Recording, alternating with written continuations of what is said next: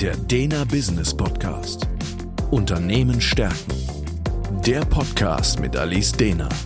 Sie gibt Antworten auf Business- und Leadership-Fragen.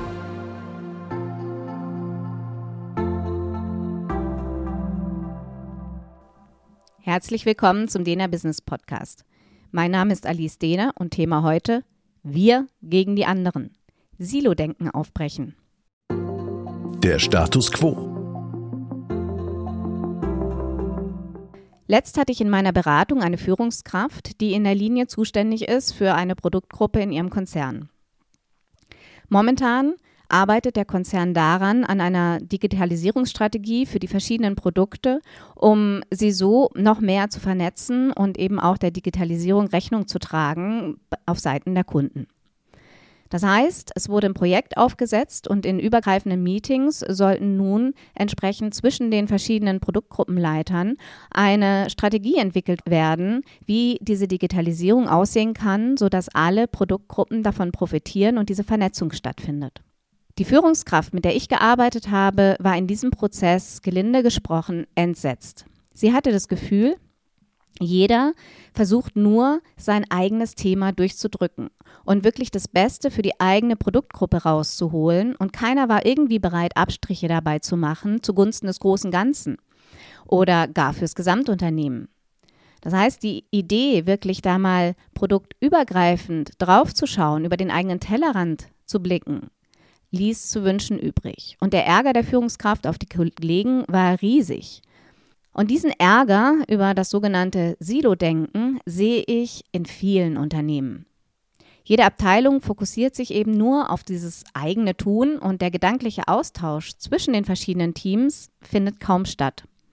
Da fallen dann häufig Sätze wie, dafür sind wir nicht zuständig, wir können nicht weiterarbeiten, solange die andere Abteilung ihre Probleme nicht gelöst bekommt, sind dann eben an der Tagesordnung. Und darunter leidet dann die Kommunikation und das unternehmerische Klima, weil die gemeinschaftliche Suche nach wirklich den besten Lösungen wie einer Digitalisierungsstrategie durch diese Abschottung gehemmt wird. Und was gesucht war jetzt in dem Projekt äh, der Führungskraft, mit der ich gearbeitet habe, war ja im Prinzip diese kollaborative Zusammenarbeit, um eine gute Strategie zu entwickeln. Das fällt dann aber eben aus. Gründe sind eben häufig diese unzureichende Kommunikation, die man dann entsprechend findet, unorganisierte Arbeitsabläufe, Abteilungsrivalitäten, mangelnde Zusammenarbeit. Und all das führt dann eben dazu, dass Unternehmen unfähig werden, eine Einheit zu bilden und als großes Ganzes zu funktionieren. Und das ist das, was wir eben als Silo-Denken bezeichnen. Und dieses Silo-Denken das führt dann eben dazu, dass ein mangelnder Fortschritt in Richtung Unternehmenserfolg da ist und innovative Wege, wie in meinem Beispiel eben so eine Digitalisierungsstrategie, gehemmt werden. Und das ist offensichtlich, dass dieses Silo-Denken da im Weg steht. Aber wieso kommt es dennoch so häufig vor? Der Ansatz. Silos bilden sich meistens nicht plötzlich, sondern sie schleichen sich ein. Häufig gab es einmal einen Konflikt in der Zusammenarbeit zwischen den verschiedenen Teams, der nicht gelöst wurde. Und dann die zukünftige Zusammenarbeit entsprechend behindert. Genau so war es auch bei der Führungskraft, mit der ich gearbeitet habe.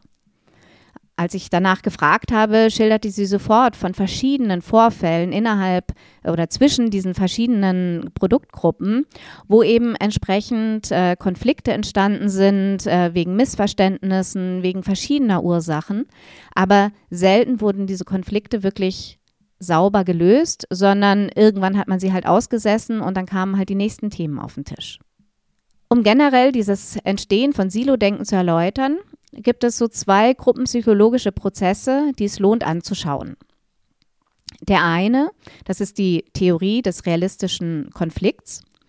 Der schaut sich, diese Theorie schaut sich eben an, dass ähm, Vorurteile und Diskriminierung reale Interessenskonflikte zwischen Gruppen sind. Ähm, und zwar entstehen die dann, wenn es einen Wettbewerb um sehr geschätzte, aber gleichzeitig knappe Ressourcen da ist. Das heißt, Konkurrenzdenken was es dann in Unternehmen meistens ist, ist ein klarer Faktor, der diese Silos begünstigt. Die Ressource, um die beim Konkurrenzdenken gekämpft wird, sind meistens Budgets, was ja ein knappes Gut ist, und auch Anerkennung und Lob und Wertschätzung für die eigene Arbeit. Auch das ist ein, eine Ressource, die nur bedingt von den weiteren Führungskräften weiter oben zugesprochen wird. Das heißt, es geht viel auch um diese eigene Karriere, die dieses ähm, Konkurrenzdenken befeuert. Und in diesem Kampf um diese knappen Ressourcen entsteht dann entsprechend diese Rivalität, dieses Silo-Denken, dieser Wettbewerb und wird damit zu einem realen Konflikt. Und als ich meinen ähm, meine Führungskraft, mit der ich gearbeitet habe, nach ihrem Verhältnis zu den ähm, Abteilungsleiter-Kollegen gefragt habe, hat sich genau das auch wieder bestätigt. Das heißt, in jeglichen Situationen, wo höhere Hierarchien anwesend waren, ging es massiv darum, wer bekommt Lorbeeren für was für ein gelungenes Projekt. Und wenn gar mehrere Abteilungen an einem Projekt beteiligt waren, dann war dieser Kampf umso größer. Und dieses sich gegenseitig wegschubsen und irgendwelche Dinge, ähm, Fingerpointen, all das war dann an der Tagesordnung. Und jetzt kann man sich vorstellen, wie es diesen Abteilungsleitern ergangen ist, als es hieß, alle müssen gemeinsam eine Digitalisierungsstrategie erarbeiten. Da ging es natürlich ganz stark um die eigene Karriere, denn wer bekommt die Lorbeeren, wenn dieses Projekt, an dem alle Abteilungen zusammenarbeiten müssen, wenn das gut läuft, wer kriegt die Lorbeeren? Wer schafft es damit vielleicht den nächsten Karrieresprung zu machen? Und gleichzeitig auch noch die Frage im Hinterkopf, mal angenommen, es klappt nicht, wer kriegt Schuld? Auch das kann der Karriere ja massiv im Weg stehen. Eine zweite Theorie, ein zweiter Hintergrund ist, dass wir Menschen ganz generell die eigene Gruppe favorisieren und dazu neigen, dann eben eine Fremdgruppe abzuwerten. Das ist ein ganz natürliches psychologisches Phänomen. Das heißt, dass wir in der eigenen Gruppe dieses Wir-Gefühl entwickeln, das eben positive Emotionen auslöst. Und die Fremdgruppe hingegen abwerten. Wenn das passiert, passiert für gewöhnlich das nächste Phänomen, dass wir dann auch weniger Kontakt suchen zu dieser Fremdgruppe und je weniger wir Kontakt haben, desto leichter ist es, diese Gruppe aufgrund von Vorurteilen zu bewerten. Weil ich habe ja gar kein reales Beispiel mehr, wie die andere Gruppe eigentlich agiert, sondern meine Ideen beruhen zunehmend auf Vorurteilen, weil ich wenig Kontakt habe und was gar nicht, gar nicht was anderes erlebe. Und dadurch ist dieses Entstehen von Vorurteilen fast unvermeidbar. Das heißt, Silo-Denken ist ein absolut natürlicher Prozess, der aufgrund der Struktur von Unternehmen quasi immer auftreten könnte, in jedem Unternehmen auftreten könnte. Aber er behindert natürlich eindeutig den Erfolg eines Unternehmens. Wie also kann man Silo-Denken aufbrechen und eine abteilungsübergreifende Kommunikation stärken? Die Lösung.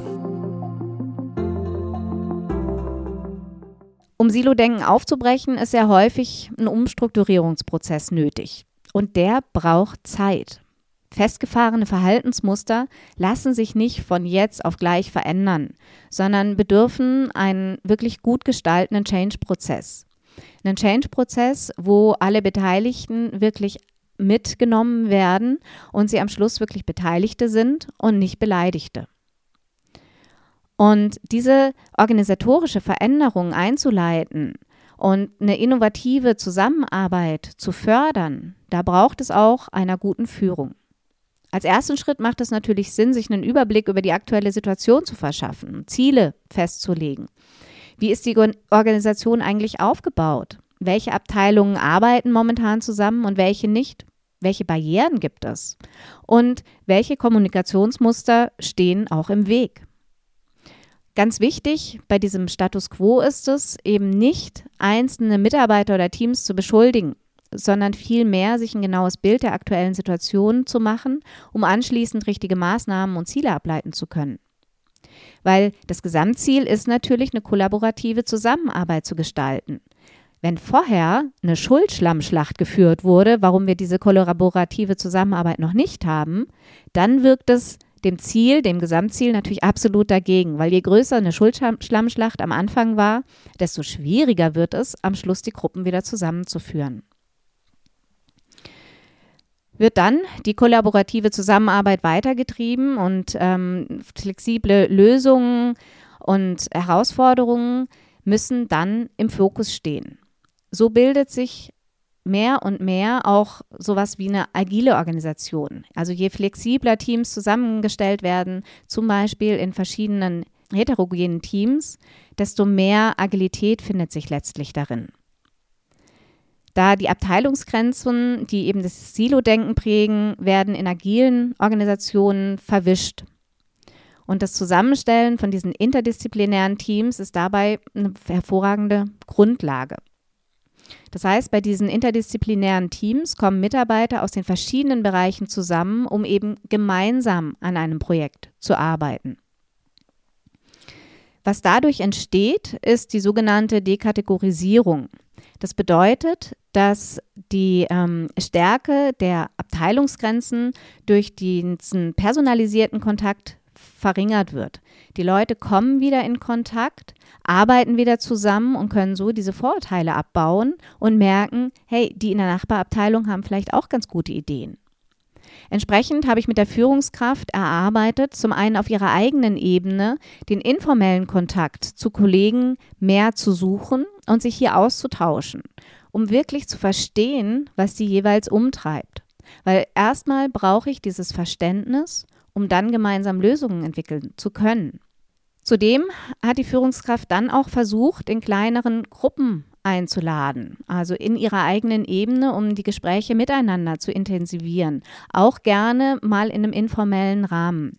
Gleichzeitig hat sie versucht, Subgruppen auf der Mitarbeiterebene zu gestalten, um auch hier diese Zusammenarbeit ähm, in Gang zu bringen und dieses Wir gegen die Denken dadurch aufzubrechen. Weil je häufiger eben wir Kontakt zu Mitgliedern aus dieser anderen Gruppe haben, desto mehr werden die Vorurteile reduziert. Und hierfür werden eben Faktoren wie ein gemeinsames Ziel und eine gemeinsame positive Interaktion hilfreich sein. Das Ziel war ganz klar, diese Digitalisierungsstrategie. Und dann war es wirklich wichtig, diesen Kontakt zu gestalten um eben da entsprechend positiv dran arbeiten zu können und herauszuheben, dass es ein gemeinsames Ziel ist. Wichtig ist es nämlich, eine Situation zu schaffen, in der es eine positive Bindung zwischen den einzelnen Gruppen gibt, die durch Kooperation und diese Aufhebung dieser wechselseitigen ähm, Vorurteile zu wandeln in wechselseitige Vorteile. Das heißt, dass man erkennt, was auch der Vorteil ist in dieser Kooperation. Was bringt es mir, wirklich hier zusammenzuarbeiten und können wir nicht gemeinsam stärker auftreten und ein besseres Ergebnis erarbeiten, als wenn jede Produktgruppe das nur für sich selber machen würde? Und dieses Mindset zu entwickeln und dafür ähm, einen guten Rahmen zu schaffen, ist enorm wichtig. Generell konnte die Führungskraft mit der Hilfe eben anstoßen, dass das gemeinsame Ziel auch noch mal besser kommuniziert wurde. Das war nämlich gehörig aus dem Fokus geraten. Jeder hat nur noch versucht, welche Digitalisierungsgrundlage brauche ich für meine Produktgruppe. Aber je mehr die Führungskraft es geschafft hat, auch über ihre eigene Führung anzustoßen, dass dieses Ziel nochmal überall sauber kommuniziert wird, desto mehr ähm, ist es gelungen, wirklich gemeinsam an einem Strang zu ziehen. Dann konnten eben auch interdisziplinäre Teams geschaffen werden und dieses Projekt wirklich über die Produktgruppen hinweg gemeinsam zu gestalten. Wenn nämlich tiefliegende Konflikte zwischen den Abteilungen herrschen, dann ist diese kooperative Zusammenarbeit gar nicht so einfach. Das heißt, es brauchte auch Workshops, um nochmal zu beleuchten, wie wollen wir das zukünftig gestalten. Und da ist wirklich sehr hilfreich, viel mit einer Kommunikation zu arbeiten, wo wir über die Zukunft reden, wo wir schauen, wie wollen wir zukünftig miteinander arbeiten, sodass diese alten Konflikte äh, immer weniger im Weg stehen und die gegenseitige Abneigung der Teams und Abteilungen aufzulösen. Da sind natürlich Konfliktmanagementstrategien gefragt, bis hin manchmal vielleicht auch eine geführte Mediation, sodass diese alten Konflikte nicht mehr im Weg stehen und jetzt zielführend zukünftig gut miteinander gearbeitet werden. Um Konkurrenzdenken zu vermeiden bzw. abzuschaffen, ist es außerdem hilfreich, sich mal Gedanken darüber zu machen, ob es abteilungsübergreifende Belohnungssysteme geben kann. Das bedeutet konkret, dass eben nicht nur eine Abteilung irgendwelche Lorbeeren am Schluss erntet, sondern dass wirklich genauer geschaut wird, wer eben in welchem Maß zum Erreichen von Gesamtunternehmenszielen beigetragen hat. Also das heißt, vielleicht auch nicht so sehr Einzelziele zu definieren in Zielvereinbarungen, sondern auch zu schauen, inwieweit schaffe ich es, Gruppenziele oder eben Projektziele so zu definieren, ähm, dass es weggeht von diesem Konkurrenzdenken, weil jeder an seinen Einzelzielen sich orientiert. Der letzte Punkt, der scheint trivial, ist aber dennoch total wichtig, nämlich zu schauen, wie kann ich die Identifikation mit dem gesamten Unternehmen stärken. Je mehr sich die Mitarbeiter mit dem gesamten Unternehmen identifizieren, desto größer wird natürlich die Wahrscheinlichkeit, dass eine große Gruppe entsteht, zu der sich die Mitarbeiter eben zugehörig fühlen. Das heißt, wann immer ich auch Veranstaltungen und Events ähm, organisiere, sollte ich auch schon überlegen, müssen diese Events und Veranstaltungen in einzelnen Abteilungen stattfinden oder kann ich nicht hier auch schon so ein übergreifendes Muster finden? Und wenn Führungskräfte da den Mitarbeitenden wirklich einen Raum geben, sich gegenseitig kennenzulernen und eher konkurrenzfrei miteinander zu arbeiten, gemeinsame Ziele herauszufinden, desto mehr findet diese Identifikation mit dem Gesamtunternehmen statt. Meinem Coachie ist es gelungen, eben gemeinsam mit den anderen Abteilungsleitern wirklich immer mehr auf dieser Ebene ein Teamgefühl zu etablieren.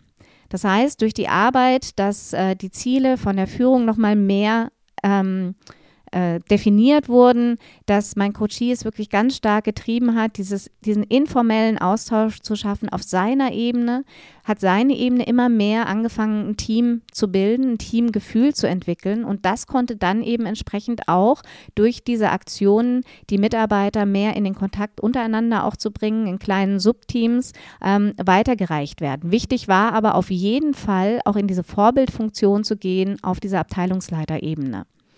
Und da ähm, lohnt es sich wirklich, Zeit zu investieren, um eine gute gemeinsame Zusammenarbeit zu finden, um dann am Schluss weniger Silo-Denken zu haben und mehr im Sinne des großen Ganzen zu denken. Der Dena Business Podcast Unternehmen stärken ist der Führungskräfteimpuls und Management-Input mit Gedanken für die Zukunft.